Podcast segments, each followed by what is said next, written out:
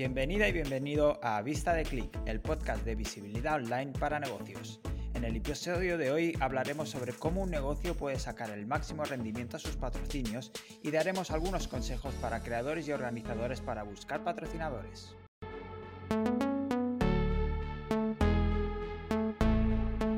Hola, buenas, soy David Carrasco y me acompaña Rocío Santamaría. Hola, Rocío, Hola. ¿qué tal? Muy bien, ¿tú qué tal?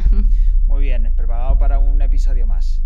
Sí, hoy es un poco diferente, la verdad, y es un tema súper importante porque la verdad que no se suele hacer bien el tema del patrocinio. La gente se cree que, bueno, pagando y dejar el logotipo del patrocinador ya vale, y de hecho creo que hay poco, poca información que te ayude a, a cómo, o que te enseñe cómo hacerlo, ¿no? Entonces vamos a dar unos consejos prácticos, tanto para negocios o creadores o organizadores de eventos, eh, para poder hacer bien eh, ese patrocinio. Es decir, a- al final el objetivo es ayudar a ambas partes a establecer una buena colaboración y que le salga rentable a ambos. Sí, la verdad es que este último año me lleva unos cuantos palos con el tema de los patrocinios, así que a ver si puedo aportar algo a alguien y, y- y, bueno, que no se tengan que aprender lecciones a, a base de hostias, básicamente. Son las que mejor quedan, ¿no? O sea, Exacto. son las que se, Sí, sí, las recuerdo bien, las recuerdo bien, sí. Bueno, entonces, desde la experiencia, sobre todo de David, porque yo esto, este tema todavía pues, no, no lo he tocado, vamos a ver eh, muchos consejos. Lo primero es qué podemos patrocinar. Pues a ver, aquí podríamos decir, por ejemplo, podemos patrocinar eventos, eventos clásicos, tanto online como físicos. Luego contenido, eh, estoy hablando de newsletters, vídeos, eh, directos, podcasts, posts y vídeos en, en redes sociales, por ejemplo, cualquier tipo de contenido. También podríamos hablar de los embajadores, ¿no? Que se conocen como embajadores de marca. eh, y también puede ser a lo mejor influencer. Pero normalmente eh, son creadores de contenido que son fijos o que tienen un contrato, una duración, que no son acciones puntuales. Es decir, durante un tiempo van a crear contenido y van a ayudar a esa empresa en su patrocinio, ¿no? Va más allá y es un trabajo de exposición. Básicamente esa persona como que vive eh, y comparte esos valores de, de la marca también le ayuda a darle visibilidad y es un trabajo de recomendación constante, ¿vale? Es decir, no hace falta que te tatúes el nombre de la marca, pero al final es una persona eh, que de una forma más cercana comparte el- esos valores de esa empresa. Sí que hay que tener cuidado porque en estos últimos años, eh, por todo el tema de influencer y famosos, una marca contrató a un famoso y tuvo una crisis de reputación ese famoso, entonces manchó a la empresa que estaba patrocinando. También hay que tener cuidado con eso. Exacto. Aquí ya iremos hablando sobre esto durante el capítulo, pero una cosa es clara, ¿no? Es cuando aquí se alinean un poco los valores del patrocinador y el patrocinado en este sentido, y más si es una relación a, a largo plazo, como lo que comentabas ahora, Rocío, del tema de los embajadores, al final se ligan mucho y, y la- la- ambas marcas, la personal y de la empresa, se unen en cierto modo. Y entonces un marrón te puede acabar salpicando también. En ese sentido, los embajadores también, por ejemplo, pueden ayudar a la hora de crear contenido específico para la marca, ya sea apareciendo en sus redes sociales, por ejemplo, creando hilos o, o contenido en el blog, por ejemplo, directamente, o vídeos de YouTube y demás. Y por eso se crean esas sinergias y, y esas relaciones más eh, integrales, digamos, entre marca personal y marca de la empresa. Y visto un poco estas posibilidades, vamos a ver qué tipos de patrocinio, qué tipos de acuerdos se pueden llegar entre, entre empresa y, y creador o organizador. Por un lado está el tema económico, que básicamente es dinero a cambio de publicidad en eventos o actividades del patrocinado. Está la, ayuda material, que son bienes o servicios de las empresas que patrocinan. También tenemos el tema, bueno, de los recursos humanos. En este caso me refiero al talento humano en intercambio, ¿no?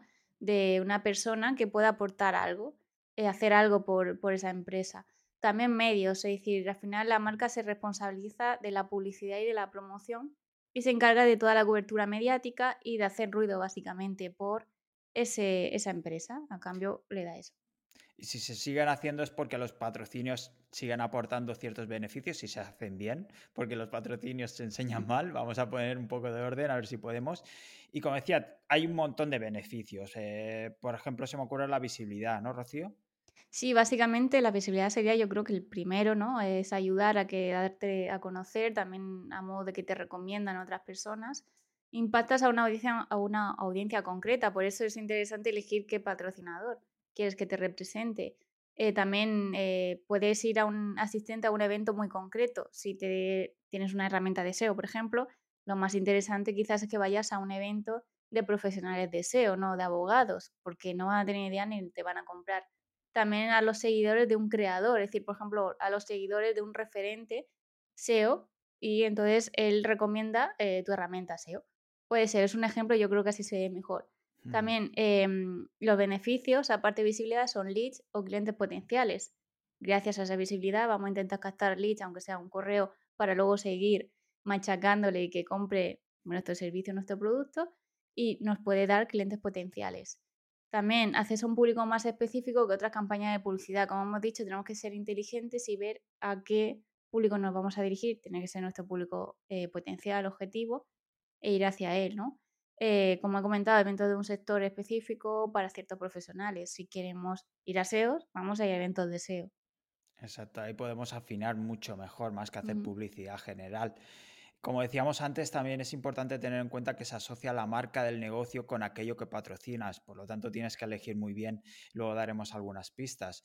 Eh, por ejemplo, como decía, asociar la marca del negocio y la marca del creador de contenido. Y además se, se tiene más interacción con la marca, por ejemplo, comentarios en redes, contacto directo con asistentes a un directo, es un trato mucho más cercano y, y, no solo impactas en visibilidad, sino también en esto, ¿no? Y consigues ese feedback directo. Bueno, al final, si se hace bien, podemos impactar más que en la publicidad normal. Al final, estamos tan saturados de publicidad que cuando vemos una imagen, un logotipo, un banner, pasamos un poquito, la verdad.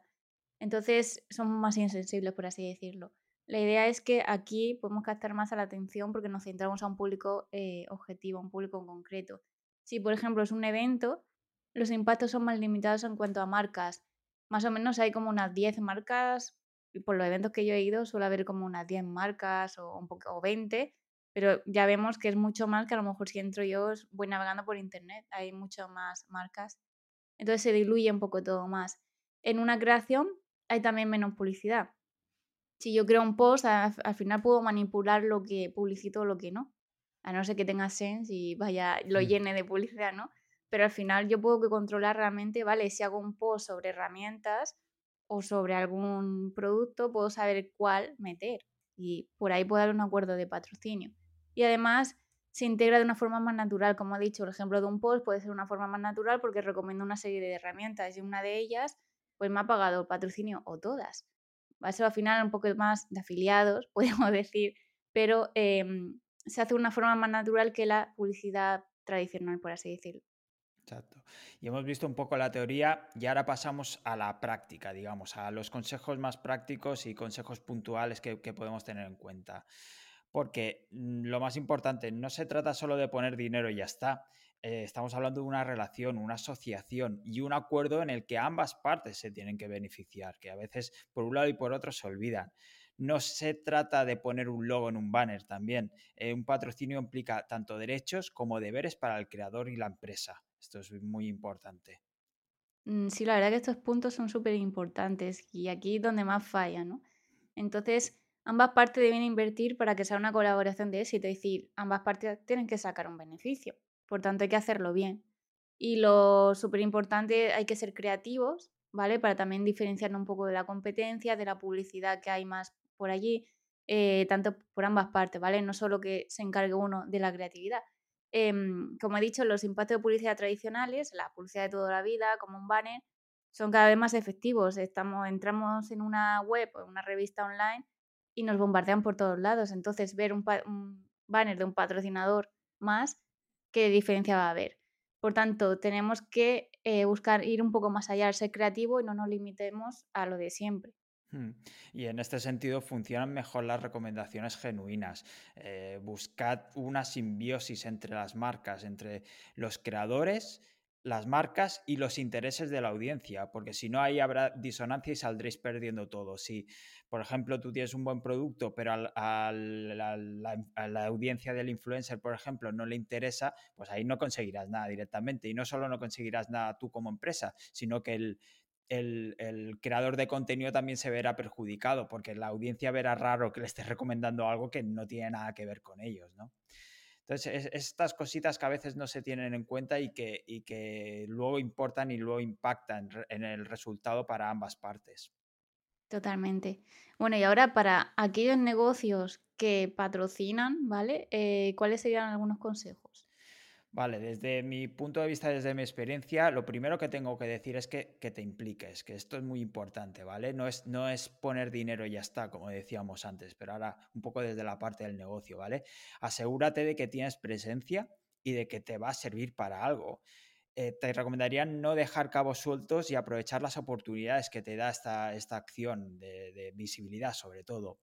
Para ello, te recomendaría que mantuvieras una comunicación constante con el creador o el organizador, sobre todo si la colaboración es a largo plazo, por supuesto. Es un poco ir viendo, hay que cambiar algo, está funcionando, se está transmitiendo bien el mensaje, el creador está a gusto también, un poco estas cosillas para ver que, la colaboración, la relación está funcionando bien. Claro, aquí no es, bueno, Rocío, hazme una colaboración y ya vas tú a tu bola, yo te he pagado y tú ya te comes la cabeza. La verdad es que en- eso sería un error, ¿no? Porque si yo hago las cosas mal o me voy por las ramas, al final estoy perjudicando al que me ha pagado, ¿no? Entonces, eso es muy importante lo que has, lo que has comentado de que hay que medir, pero que además también hay que estar viendo si funciona y que a esa persona que se le ha pagado para que te patrocine no te perjudica al final o que no te dé un beneficio, ¿no? Exacto. También, por ejemplo, eh, si es a largo plazo, pues a lo mejor te interesa potenciar más un mensaje que otro en, según qué momento. Ahora estoy pensando, llegan fechas de ¿no? Navidad o Black Friday y demás, a lo mejor te interesa potenciar una, mar- una, una promoción concreta o a lo mejor has sacado una nueva funcionalidad. Por eso es- está bien tener la comunicación abierta constantemente en este sentido. También para dar feedback en- entre ambas partes también, porque a lo mejor el creador está recibiendo inputs de su audiencia. Por ejemplo, oye, pues esto hay que arreglarlo, o esto está muy bien, o podéis tal, o no se entiende el mensaje. Es, es ir viendo. Por eso es interacción, eh, comunicación y, y constante, estar hablando constantemente. Totalmente. Al final hay que conseguir un impacto real, ¿no? Es decir, eh, tenemos que pensar cómo podemos llegar realmente a la gente, a nuestro público objetivo, cómo vamos a engancharlas. Aquí también tiene- hay que tener en cuenta el tema de creatividad y diferenciación. Hay que ajustar el mensaje a lo que queremos transmitir y el CTA al canal, ¿vale? Aquí importante es una llamada de acción para no tener varias y que se confunda el usuario, una clara para lo que queramos conseguir, ¿vale? Y ajustar el mensaje en nuestro público objetivo eh, nos tenemos que dirigir a ellos, ¿no? Por tanto, hay que ajustar ese mensaje. ¿Son profesionales o son un público final? Ahí cambia, ¿vale? También, eh, vamos a ofrecer directamente el servicio o el producto, hay que tener en cuenta. Y quizás eh, vamos a hacer un lead magnet, quizás para que nos ayude a, a toda esta estrategia. Al final, eh, tenemos que ver en qué punto del funnel vamos a, o sea, están los usuarios para que impactemos sobre ellos, ¿no? El, el lead magnet básicamente va a ser para coger esos correos, eh, esos contactos de esas personas y luego seguir, estar en contacto con ellos y seguir trabajando esa relación. No es solo conseguir el correo y ya hay que seguir trabajando en la relación con ellos para ir calentándolos poco a poco. Y bueno, también eh, podemos hacer, como has comentado antes, un descuento o una promoción. Eh, si ahora que se acerca más las campañas de Navidad o la Friday, por lo mejor quizás sería interesante un descuento para nuestra audiencia o que prueben la, nuestra funcionalidad de nuestra herramienta o hemos sacado una nueva funcionalidad. Oye, pruébala porque a lo mejor si la enganchan, pues ya nos contratan. Exacto, no solo la recomendación, porque mucha gente también, pues a lo mejor no conoce tu empresa o tu marca, lo que sea, por mucho que venga recomendado por un creador de contenido vean el impacto y demás, a veces tenemos que engancharles de, de algún otro modo. No van a venir y comprar porque sí, simplemente, sino a lo mejor tienen que probar el, el- el servicio de, o de algún modo, sobre todo si, si es un servicio de más, un poco más caro, pues a lo mejor ofrecerle algo gratis o, a- cierta información un poco para ir calentando ese lead también como decías, como decíamos, la comunicación no solo es importante, sino también el hacer seguimiento de la acción. Ya sé que a, a, veces es difícil medir algunos beneficios, por ejemplo, cómo vas a medir la visibilidad, ¿no? Pero mide lo que puedas, eh, los registros, si se han utilizado los cupones, si has dado alguna oferta. Al final es ver si la estrategia está funcionando. También es importante hacer este seguimiento para saber que todo, controlar que todo se lleva a cabo tal y cual lo acordasteis, porque a lo mejor tú confías que sí y tal, pero mm, se le olvida algo o no ha dicho tal cosa o el mensaje se está transmitiendo de manera diferente. Eh, hay, hay, que tenerlo en cuenta, ¿vale? Eh, porque al final cada acción se espera un resultado. No hagamos por hacer, ¿vale? Todo tiene que tener una causa y una consecuencia, tienes que estudiarlo bien, porque si no estarás tirando tu dinero, básicamente. Totalmente. Al final, un patrocinio no es una acción puntual, tenemos que englobarla dentro de nuestra estrategia eh, más global y, a largo plazo y que tenga sentido dentro de nuestra estrategia, ¿no? No tiene sentido que yo haga ahora una para Black Friday y ya me olvido hasta el año que viene. Mm, tenemos que intentar, pues podemos sacar más, seguir con patrocinio pues con una persona que cree contenido, eh, con otra, es decir, a lo mejor tener varios a lo largo de, de, esa estrategia a largo plazo, ¿no? Porque si no, no va a ser ese sentido, no tiene sentido y no va a repercutir en la gente, ¿no? Se va a olvidar de nosotros. Exacto. Normalmente el presupuesto de marketing que puede ser eh, trimestral o anual, pues entonces tienes tu calendario y más o menos, como los eventos más o menos se repiten anualmente, pues puedes ver, oye, pues me interesa aquí, aquí, aquí, los repartes durante el año y también sabes el presupuesto que vas a tener para eso, para esas acciones a lo largo del año. Ya te digo, no se trata de una acción, una acción de visibilidad puntual porque con algo así no consigues nada, tiene que ser una estrategia a largo plazo. Y también se me ocurre el tema, si es un evento, es posible que necesites merchandising. Eso también tenlo en cuenta a la hora del presupuesto. Eh, puedes, quizá te, puedes montar un stand o puedes llevar carteles o lo que decía el, tema de regalos personalizados, por ejemplo, creatividades también, si vas a utilizar banners o lo que sea. Eh, la opción del sorteo, eh, cupones, regalos. esto hay, que tenerlo en cuenta básicamente de cara a controlar el dinero.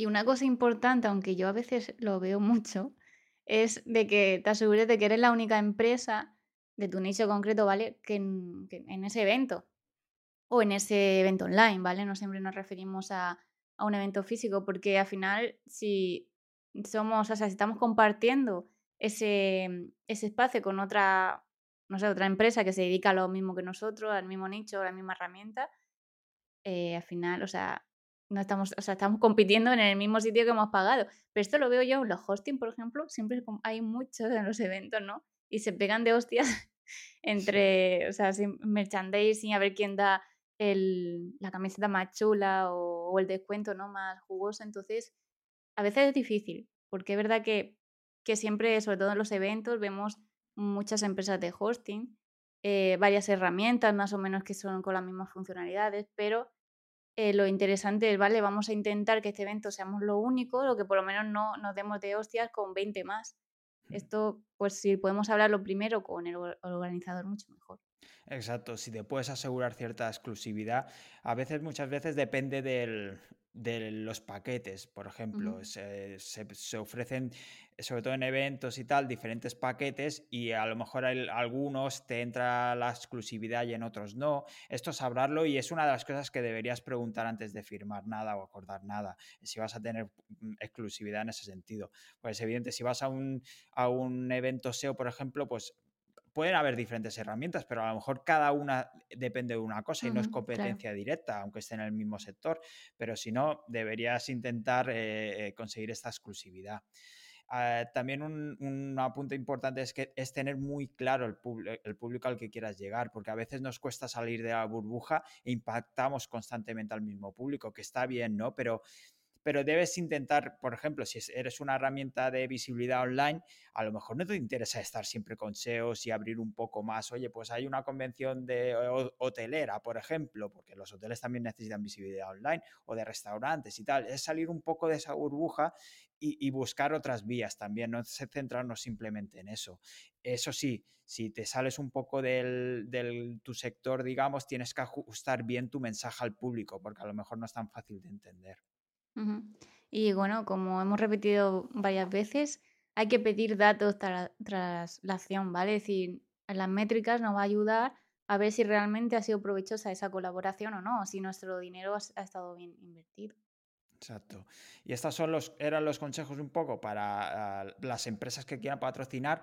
Vamos a ponernos en el otro lado. Vamos a ver qué consejos podemos dar para creadores y organizadores a ver qué, cómo pueden conseguir eh, esos patrocinios y cómo hacerlo, sobre todo porque a veces vas un poco perdido, empiezas a, crear contenido, quieres organizar un evento y es tu primera vez y no sabes muy bien cómo conseguir esas empresas y cómo hacerlo, cómo negociar.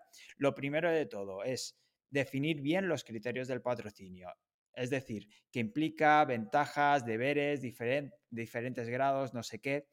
eh, si es contenido, por ejemplo, ¿cómo saldrá la marca? ¿Cuándo? ¿Hay revisión de contenido? ¿Se comparte en redes? Un poco eh, eh, los diferentes grados, ¿no? ¿Qué implica ese contenido en sí?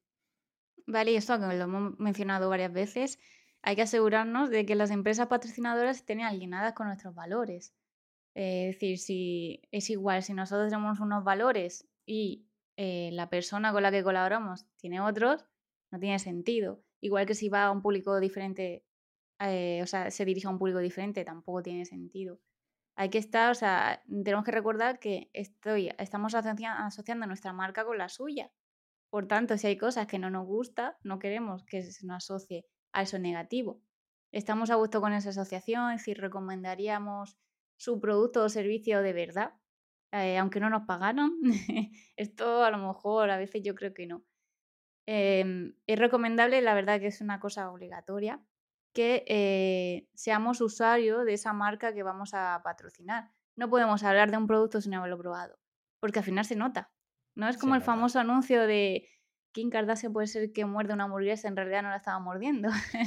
pues eh, salió muy mal ese anuncio porque dices, si te estás anunciando una hamburguesa que ni siquiera tú te la comes, pues mal vamos, ¿no? De hecho, ahí fue una campaña desastrosa, que era de una marca de carne vegana, me parece. Entonces, hay que conocer bien el servicio o producto, testéalo, ¿vale? Si no lo conoces, pierde, invierte un poco de tiempo en testearlo, en ver cuáles son sus beneficios, cómo se usa esa herramienta o cómo se usa ese producto, qué beneficios tiene, empápate, incluso pregúntale al, a, la marca y ya podrás eh, transmitir esos beneficios o esa funcionalidad de una forma más, más natural también, porque si no al final te van a pillar. Exacto, es que se nota mucho, se nota mucho y, al final se, vais a salir todos perjudicados, tanto la marca como el creador, como la audiencia, porque se nota que no es una recomendación genuina y pasa factura al final. Cuanto a lo que decías de la marca, yo creo que también es importante no meterse en marrones si lo puedes evitar. esto no implica que, no te metes en, luchas que, sí que, que, te toquen, ¿no? O sí que eh, te sientas implicado, ¿no? Ahí no hay problema, pero al final lo importante aquí es, es la coherencia es decir, que tus actos reflejen lo que quieres transmitir y entonces la marca, si te ha elegido en ese sentido, pues será por algo. Es simplemente tener un, es un aviso de, oye, pues cuidado con ciertas polémicas que pueden dañar tu imagen y que la marca pueda decir, oye, pues mira, hasta aquí hemos llegado, corto porque no quiero que me salpiquen, básicamente. Claro, al final eh, también hay que trabajar en tu propia visibilidad. No tienen que trabajar ellos y tú no, ¿de acuerdo? Es decir, al final ellos te van a ayudar a eso, pero tú también lo tienes que haber trabajado antes. Y que al final eh, no hay que olvidarse de que el patrocinador lo que quiere conseguir y espera, ¿no? Em, y entre el acuerdo, ¿no? Que, que hayas llegado, em, o sea, que no sea de tomar el dinero y correr, ¿vale? O sea, ¿qué es lo que quiere conseguir, ¿vale? No solo es dar el dinero, es que al final, eh, para mí, si yo a lo mejor quiero que me patrocine una empresa, yo le pago y me olvido y es fácil porque va, es dinero tal, pero no, como lo hemos dicho mil veces, no es solo pagar y esperar que el otro haga su trabajo, hay que seguir en, constante comunicación y trabajando con, alienando esa estrategia, esos valores, lo que queramos transmitir y que la otra persona también pues que se implique, ¿no? También hay que estar un poco eh, pues revisando que esa estrategia se haga bien porque si mete la pata en alguna cosa o no sé, si un día de repente la lía en redes sociales y tú estás asociado con él, pues intenta cortar cuanto antes las reacciones para que no te salpique. Si eso no lo vigilas, a lo mejor luego es demasiado tarde, ¿no? entonces, al final es todo comunicación, control, datos, sobre todo sentar las bases y, hay que mantener una comunicación ¿no? con, con, la empresa, ¿vale? ¿vale? Está funcionando la colaboración, eh, está contenta, al final hay que coger datos de una persona u otra, porque si no nos, si no hablamos, y no nos comunicamos, no vamos a saber lo que pasa en la otra parte.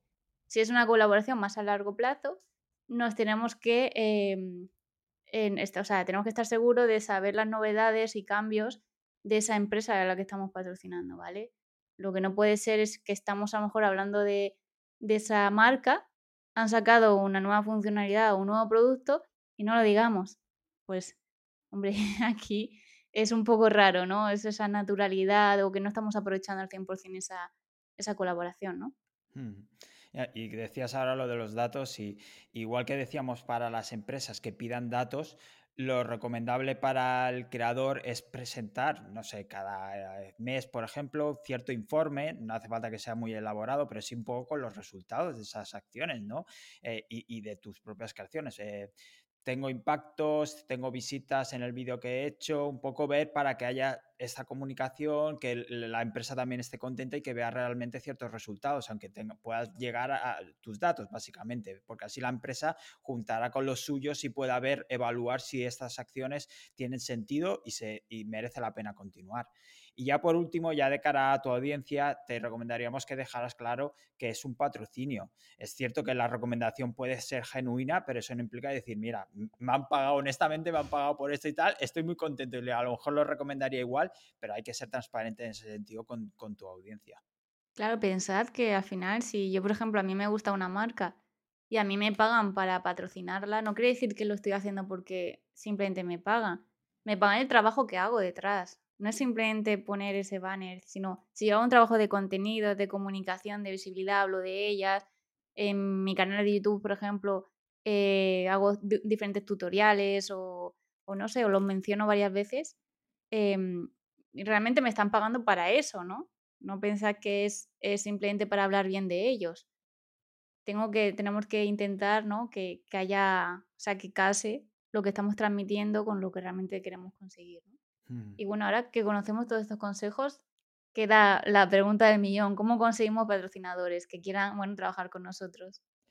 Bueno, pues para empezar, lo primero que deberías hacer es, empezar revisando las, las, empresas del sector, sobre todo aquellas que estén gastando dinero en publicidad. Y mejor si tienen un departamento específico de publicidad, quiere decir que ya son empresas con cierto tamaño, tamaño perdón, y ya invierten en ello, ¿no? Por ejemplo, eh, revisa tu competencia para ver si tienen patrocinadores, eh, por ejemplo, si vas a hacer un evento, pues eventos similares o contenidos, creadores de contenidos similares, muévete un poco para ver, para, sobre todo para tener cierto contexto, a ver qué, puedes conseguir.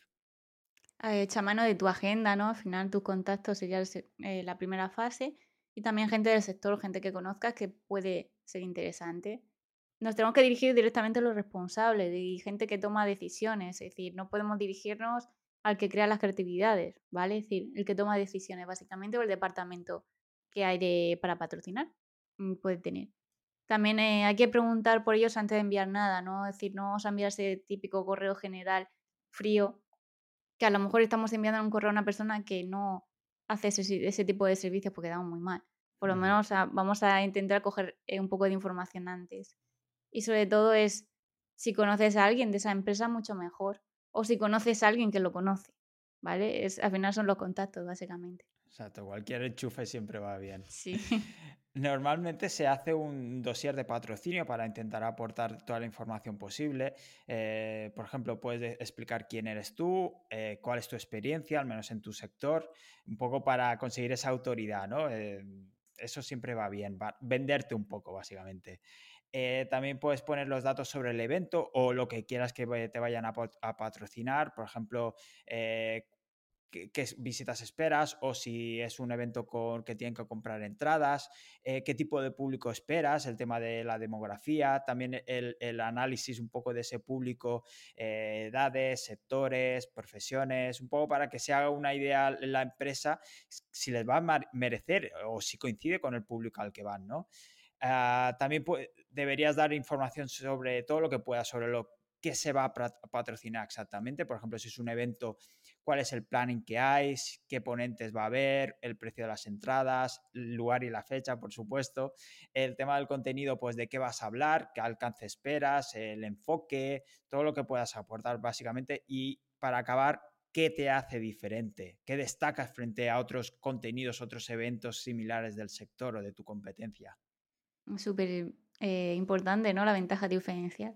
hay que intentar transmitirla, ¿no? También, eh, si tenemos datos de acciones anteriores eh, similares a lo que vamos a hacer, ponerlas en ese dossier de patrocinio, ¿vale? También los beneficios para el patrocinador que se va a llevar a cambio. Es importante cerrar todos estos detalles, decir qué acciones se harán y cómo y, y en qué canales ¿no? se van a hacer también. Además, importante ya que hablamos de dinero, serían los precios del patrocinio.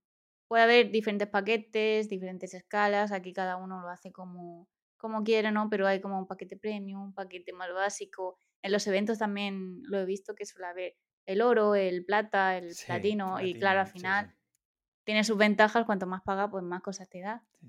una, cosa que, no se suele comentar mucho y, que se olvida bastante, pero que es importante, es qué vas a hacer para promocionar ese evento contenido. a veces se pasa por algo, pero claro, es, eh, de ahí depende la, visibilidad de la empresa también, si estás patrocinando. Entonces, ¿qué vas a hacer? ¿Cómo lo vas a mover? ¿no? enséñame. y, al final, una cosa debes tener clara, estás vendiendo tu producto, tú eres el producto por así decirlo, y ellos son el cliente, por lo tanto debes centrarte en los beneficios. Ah, esto es un poco este dossier de patrocinio, ¿no? Pero para acabar ya con los consejos para patrocinadores, contacta con tiempo suficiente. Esto también es muy importante porque normalmente, sobre todo si son empresas grandes, pues necesitan ver, calcular presupuestos, hablarlo entre ellos y demás y ten en cuenta que hay, empresas que reciben muchas propuestas. Ves al grano, dirígete a la persona correcta, no les hagas perder el tiempo y enganchales desde el primer momento con lo que quieren oír. Y es mejor si son propuestas más o menos, aunque sea ese email, que sea personalizado, al menos ese primer contacto, ese mensaje, ¿no? Sí, no seamos muy fríos, ¿no? y bueno, al final, si nos rechazan, pues no nos tomemos mal, porque no es algo personal, sino que son solo negocios. Esto, pues, aunque a veces no lo llevemos un poquito mal, hay que pensar que son negocios, ¿no? Exacto. Al final eh, hablamos de beneficios tanto por una parte como por la otra, así que tenerlo en cuenta ya está. No es personal, son negocios solo. Y esto era todo sobre el tema de patrocinios. Eh, creo que hemos cubierto bastante por un lado y por otro. Pero bueno, si tienen alguna pregunta o algún comentario, por favor, nos lo podéis dejar tanto en, vídeo en YouTube como en diferentes, eh, las diferentes plataformas de podcast. Y si tenéis alguna pregunta o lo que sea, pues intentaremos responderos. Y por favor, no olvidéis suscribiros en todas las plataformas también y compartir si os ha sido de utilidad. Eh, Rocío, creo que ha quedado un capítulo bastante completo sobre patrocinios. Súper interesante, la verdad que creo que no se toca mucho este tema, ¿no? Sí, eh, porque es, un mundo un poco oculto, la verdad. Yo cuando em, empecé y tal era un poco... Eh, unas cuantas lecciones a base de hostias, básicamente. Sí, sí. Es como el ser autónomo, nadie te enseña, ¿no? O ser emprendedor. Exacto, exacto. vas aprendiendo. Pero pues lo más importante es, perdón, la, comunicación, ¿eh? desde el principio hablar, preguntar y mira, si no tal, irás aprendiendo, pero que al final son dos personas que están, o las que sean un poco las que están en contacto, y hablando y preguntando se entiende la gente, así que no, no tengáis miedo. Totalmente. Pues nos vemos el próximo martes. Recordad que a vista de clic sale todos los martes a las 10 de la mañana. Así que eh, estate atento a la próxima semana a ver de qué hablamos. Hasta luego. Hasta luego. thank you